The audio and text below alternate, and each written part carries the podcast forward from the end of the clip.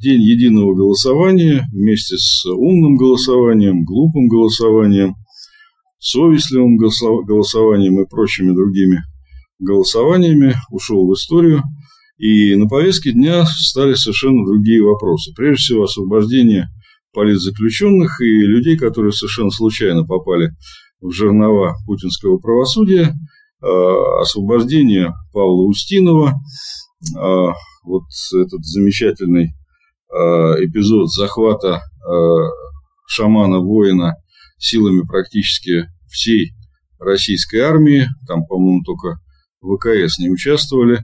Ну и, наконец, самый главный вопрос, а чего теперь делать? Потому что ясно, что какая-то страница перевернута, и, в общем, надо а, понимать, что тем людям, которые не очень хорошо относятся к этому режиму и совсем плохо к нему относятся, что делать с этим режимом и как его в конечном итоге валить. А, ну и вот здесь на первый план выходит местоимение, потому что вот вся стилистика этого протеста летнего и осеннего начала, начала осени, она была вокруг местоимений. Я, мы, Голунов, я, мы, Павел Устинов и так далее. Вот возникает вопрос. Ну, с местоимением «я» более-менее каждый понимает, что имеется в виду, а вот с местоимением «мы». Вот кто такие «мы»? А, включается ли в это местоимение «мы», например, э, Владимир Соловьев, э, господин Турчак, э, господин Золотов, все те, кто, в общем, как-то тоже участвовали в борьбе или там, в призывах к освобождению Павла Устинова. А, это, в общем, достаточно серьезный вопрос. Это вопрос не, э, не лингвистики и не казуистики, а вопрос довольно серьезный, практический вопрос. Вот они входят в наши местоимения «мы», ну и заодно с местоимением «они» тоже надо разобраться, потому что вот э, на сегодняшний момент, возвращаясь к умному голосованию, входит ли в это э, местоимение «они», э, например, только условная Косомара – или туда входят э, такие люди, как Губенко, например, э, за которого призывало голосовать умное голосование, который на первой же сессии э, проголосовал за единоросса. А, это, ну и вообще, входят ли в местоимение они все те, кто, так сказать, участвовал, за кого призывало голосовать умное голосование, например, ЛДПР в Хабаровске, вот это эти люди, они для нас извините за тавтологию, они или уже все-таки мы? Вот это вот для меня большой вопрос, потому что я не могу себе представить э, вот себя включенным в это местоимение «мы», куда, где находится Губенко и э, ЛДПР Хабаровске. А, я сразу скажу, что э, тем, кто делит мир на черное и белое, на сторонников Навального и противников Навального, на, на тех, кто за умное голосование или тех, кто за совестливое голосование. Вот этим людям, которые, для которых вот так делится мир, им, наверное, не интересно, нет смысла смотреть эту передачу, слушать этот подкаст и читать эту стенограмму, потому что здесь э, не агитируют, не пропагандируют, здесь приглашают думать вместе. Меня зовут Игорь Яковенко, э, в студии Федор э, Худокормов, и это 57-й выпуск программы «Медитация».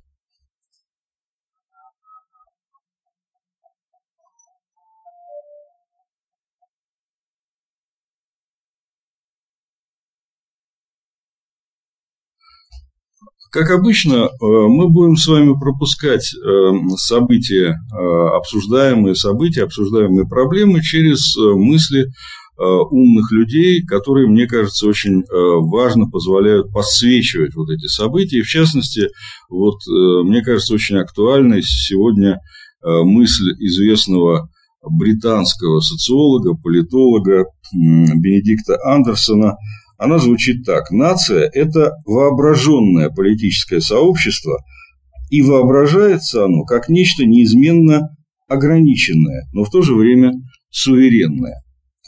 А, вот эта э, мысль, она, мне кажется, очень важна. Вообще, это замечательная э, книжка Бенедикта Андерсона «Воображаемое сообщество». Она очень, мне кажется, важна сегодня для э, понимания происходящего.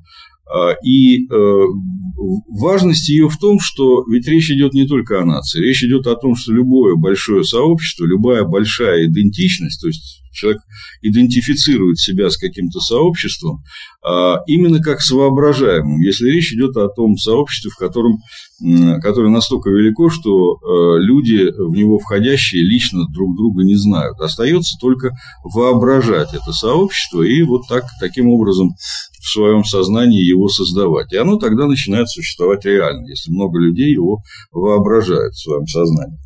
А, и вот э, я должен сказать, что э, ну, в пределе вот представить себе, что мы находимся в одном вот этом местоимении, в одном этом сообществе вместе с Соловьевым, с э, Путиным, там, с Милоновым, с лидером ЛДПР и так далее, я могу себе представить, что мы, мы находимся в этом местоимении мы только в том случае, если это, туда входит все человечество, причем это человечество находится ровно за секунду до своей гибели. То есть, если это перед угрозой какой-то экологической, космической или ядерной катастрофы, вот за секунду перед гибелью можно себя представить членом вот такого сообщества с этими персонажами, но не секунды раньше.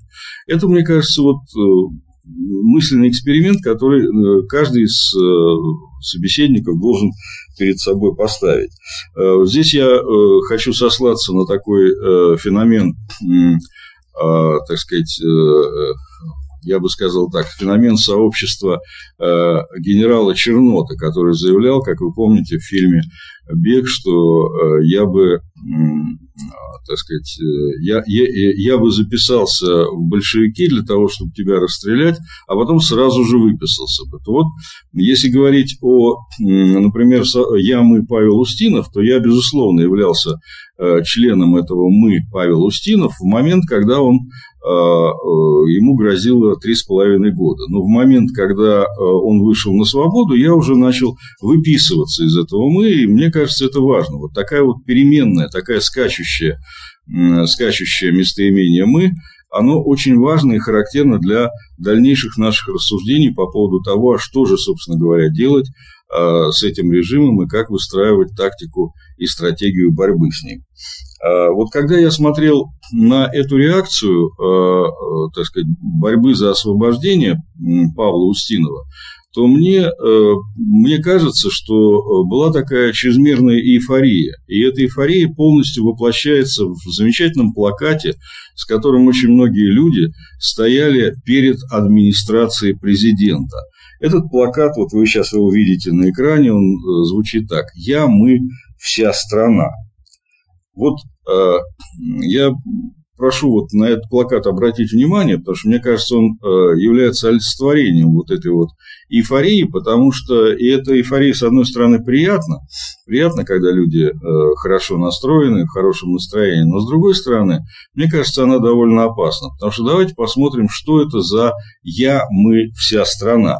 Вот благодаря «Медузе», которая проанализировала конкретно а, а, так сказать, вот эту вот а, структуру протестующих, структуру людей, которые выразили солидарность, мы видим, что она из себя представляет. Вот смотрите, на титрах показано, но там меленько, по-моему, получилось, поэтому давайте я буду читать. Кинематографистов около 150 человек, сотрудников СМИ около 500, интернет-пользователей более тысячи, ученых 2100 человек, священников 1400, учителей 2800, юристов 20, зарубежных общественных деятелей, ну, они не в нашей стране, но важно, 77, работников IT-сферы 1600, врачи свыше 1000, представители НКО 300, театральные деятели, ну, тут цифра неизвестна, но тоже явно не, э, если несколько сотен наберется хорошо. Сотрудники издательств 900, студенты свыше 1000, психологи 700, аниматоры 200, художники 250.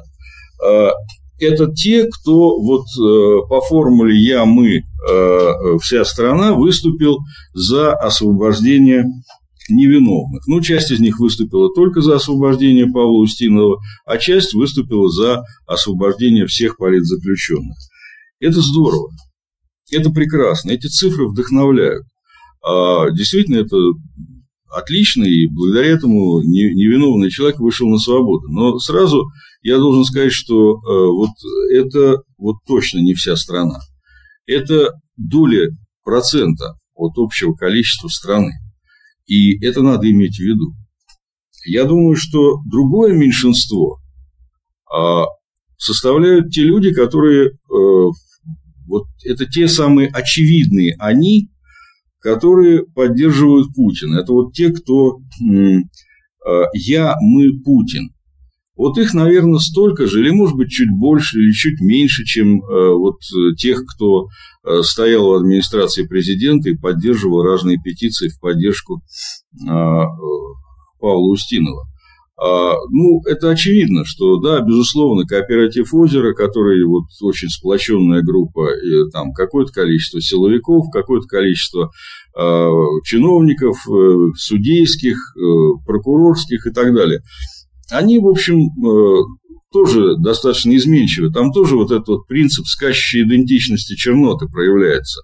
То есть, то они входят в это местоимение «я, мы, Путин», то выходят из него. Это тоже большой вопрос. Но тоже это огромное меньшинство. Вот эти два меньшинства, по сути дела, и борются между собой сегодня на политической сцене. И э, для меня совершенно очевидно, что основная масса людей вообще не подлежит сегодня, в России я имею в виду, не включено ни в какое местоимение. Ни в они, ни в мы, ни в они. Это люди, которые лишены субъектности и пока вот никак не могут себя э, проявить, не могут себя найти. Это очень важно. И дальше, вот в связи с этими, с этими лингвистическими разборками, семантическими разборками, э, я думаю, что мы можем уже перейти к самому главному вопросу. А что делать-то, собственно говоря? И это, конечно, разговор не на одну программу. А, я думаю, что мы его продолжим, будем периодически к нему возвращаться а, под давлением новых событий. Но сейчас я хотел бы оттолкнуться от той дискуссии, которая на сайте «Эхо Москвы» развернулась между а, Василием Гатовым, известным экспертом, который сейчас находится за границей, и Владимиром Миловым, тоже известным политиком, членом команды Навального, который находится в России. И вот давайте посмотрим на эту дискуссию. Итак, Владимир Милов. Это очень принципиальная дискуссия, она мне э, чрезвычайно важна для э, того, чтобы поразмышлять над тем, что, собственно говоря, э, делать, перевернув вот эту страницу голосования 8 сентября. Итак, Владимир Милов. У него пять пунктов, он очень четко структурирует свою позицию. Первый пункт. Власти очень быстро, даже не успев толком еще ничего сделать, достигли предела применения силы. Власти прекрасно понимают, что хоть у них и есть серьезное силовое превосходство, но дальше расширять масштабы применения силы они не могут. Вот это, пожалуй, главный, главный тезис э, Владимира Милова. Совершенно непонятно, откуда он взялся, чем он подкрепляется, но вот это такой символ веры, что власть достигла предела применения силы. А второй тезис. Они, конечно, не по привычке своей продолжат всех бить и сажать, но результатом этого будет только одно – полная потеря поддержки со стороны общества. Жить и функционировать в условиях отсутствия широкой поддержки эта власть не умеет, и получается это у нее, как видим, плохо. Ну, опять-таки, вот этот тезис, чем он подкреплен? Ну, опять интуиция. Хорошо, доверяем. На чем основано? Не очень понятно. Почему венесуэльский вариант, например, в котором у власти практически э, поддержки, наверное, еще меньше, чем у путинского режима, почему этот э, венесуэльский режим продолжает держаться на насилии, а в России этот режим на насилии держаться не сможет? Э, не сможет. В чем вот это вот основание? Пока непонятно. Но тезис ясен. А, третий пункт. Экономическая компонента здесь крайне важна. А, роста нет, и, как мы уже видим, не будет. В правительстве начинается дикий разброд и срач на тему, кто в этом виноват. Ну, здесь спорить нечего, тем более, что Милов экономист, ему и карты в руки. А, четвертый пункт. В том числе и с учетом пункта третьего, но вовсе не только. Все эти явления усилят брожение внутри власти. Акела что-то слишком часто станет, стал промахиваться – ну, брожение усилит, а в результате-то что? Неужели э, серьезный человек, Владимир Милов, верит в раскол элит? Я думаю, что это настолько маловероятно, что этой вероятностью можно пренебречь. И пятый пункт. На этом фоне их попытки нагнать страх не только не работают, но и имеют обратный эффект. Динамика очень впечатляющая, и ответы на все эти вызовы власть э, пока не демонстрирует способности давать, так что надо сжать дальше. Вот с последней фразы надо полностью согласиться. Вопрос только, куда жать и в каком направлении, и в какой точке жать. Это большой вопрос. И дальше Владимир Милов, завершая вот эту вот дискуссию со своими, а, а он спорит со скептиками, называет позицию скептиков глупой, ну, свойственной э, Милову резкой такой э, зашкаливающей резкой манеры, он называет эту позицию глупой. А и дальше он говорит, понимаю, что у вас много вопросов по поводу конкретных планов действий, они есть, но дайте тоже нам некоторое время на обсуждение текущей ситуации и сценариев его развития. Я здесь хочу обратить внимание на вот это местоимение «нам». Оно тоже очень пригодится. А, вот эта позиция Милова, члена команды Навального. А теперь слово его оппоненту. Василий Гатов. Для начала предел применения силы не то, что не достигнут, о нем еще даже думать рано. И рост давления плеч автоматически приближает последнюю стадию реакции, которая, учитывая определенную, хотя и не выдающуюся способность а, пострежимов учиться, может быть не только существенно более широкой и злой, но и правильно продуманной. То есть это вот в чистом виде такая скептическая позиция. И э, Василий Гатов объясняет, источ... основной источник пессимизма – что моего, что некоторых других комментаторов из-за рубежа.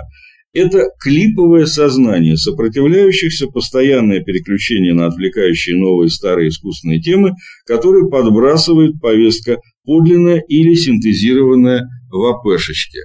Ну, то есть, э, основной источник пессимизма по Гатову – это э, проблемы сознания протестующих. Ну, очевидно, это такой эфемизм. Речь идет о том, что у протестующих нет ясной стратегии. Ну, к этому мы сейчас вернемся. И для рельефности, в поддержку вот позиции э, Владимира Милова, я хочу добавить позицию Леонида Гозмана, которая еще более оптимистична и радикально оптимистична, чем у Милова. Э, Леонид Гозман. Думаю, с арестованными и посаженными начальство начнет сдавать назад – деваться некуда. Это будет их концом. Дальше эффект домино. Ну вот, э, я думаю, что настал момент разобраться. Э, позиция политика Милова и очень активного участника протеста Гозмана, она оправдана, потому что э, действительно участвовать в процессе без оптимизма так сказать, не говоря о том, что все, все получится и, так сказать, враг бежит уже, довольно сложно. То есть оптимизм, конечно, должен быть. Но мне представляется, что вот у безудержного, то есть в оптимизме должна быть мера. А, должно быть понимание того, что обрушение режима э, не произойдет завтра. Должно быть понимание того, что предел насилия еще не наступил. Потому что вот у такого безудержного оптимизма, э, граничащего с шапкозакидательством, есть обратный эффект – это разочарование. И э, вот вывод Милова о том, что власть достигла пределов применения силы, он совершенно непонятно на чем основан. Я полагаю, что на песке. А, не думаю, что Владимир Путин понимает то, о чем написал Леонид Гозман, что если он режим будет сдавать назад, то будет эффект домино и режим повалится. Я думаю, что э, неизбежность этого э, конца Путин станет очень серьезно не просто оттягивать, а сопротивляться ему. Это очень важная история. И можно, конечно, продолжать соглашаться с Миловым, что надо продолжать сжать Весь вопрос в том, э, с кем жать, куда жать, каким образом жать. Вот, это, вот эта технология э, вот этого действия жать, она э, является большим вопросом. И немножко настораживает вот это вот снисходительно-патерналистское «дайте нам время на обсуждение текущей ситуации и сценариев его развития». То есть э, здесь совершенно очевидно, что в это местоимение нам а, э, Владимир Милов не включает не только Василия Гатова, который находится за рубежом, но и всех людей, которые сегодня готовы поддержать протест. То есть, опять-таки, вот мы там в верхах протеста что-то придумаем, а потом мы вам скажем. И куда мы, мы вас позовем, туда вы и выйдете, так и будете, э, будете вести. То есть, опять-таки, речь не идет о каком-то э, серьезном обсуждении повестки дня, серьезном обсуждении тактики и стратегии протеста, а вот в это э, нам Владимир Милов вкладывает очень узкие, узкое сообщество. Вот в это воображаемое сообщество э, тех людей, которые принимают решения по протесту, оно даже не воображаемое. Я думаю, что он поименно знает тех, кого он имеет в виду под словом «мы». Вот. А, и э, сегодня мне кажется, что самое важное – это выбрать оптимальный объем наполнения вот этого местоимения «мы» на каждом этапе протеста. Потому что оно, конечно, будет меняться, это наполнение. А, и мне представляется, что очень важно сделать две вещи. Первое – это а, инициировать такое создание а, надпартийного движения широкого, важной частью которого было бы создание вот такого всероссийского объединения депутатов разных уровней, от региональных до муниципальных, которые прошли, в общем благодаря а, частично благодаря умному голосованию, частично вопреки ему, но тем не менее прошли это те люди, которые а, против а, путинского режима, но тем не менее заняли какую-то маленькую ступеньку в представительной власти. Мне представляется, что это очень важная история была бы. Ну и самое главное, что содержание протеста на новом этапе на мой взгляд, оно должно быть абсолютно политическим, и с точки зрения тактики оно должно включать освобождение всех политзаключенных, а с точки зрения стратегии она должна быть очевидно и официально объявлена. Это должно быть перемещение Владимира Путина из э, президентского кресла э, на скамью подсудимых. Это важнейшая история. И, конечно же, э, прекращение Э, тех войн, которые ведет сегодня путинский режим. Вот я думаю, что если будет заявлено вот таким вот образом повестка дня протеста, то э, она объединит очень правильное, она создаст очень правильное наполнение местоимения «мы», за которое никому не будет стыдно. И вот это будет та самая верная политика оппозиции, которая э, позволит всем понять, кто такие мы и кто такие они. А, я думаю, что э, вот, э, мне кажется, эта мысль заслуживает какого-то обсуждения. Это был 57-й выпуск программы «Медитация». Подписывайтесь на канал Игоря Ковенко, подписывайтесь на канал Сотовижн и давайте продолжать думать вместе.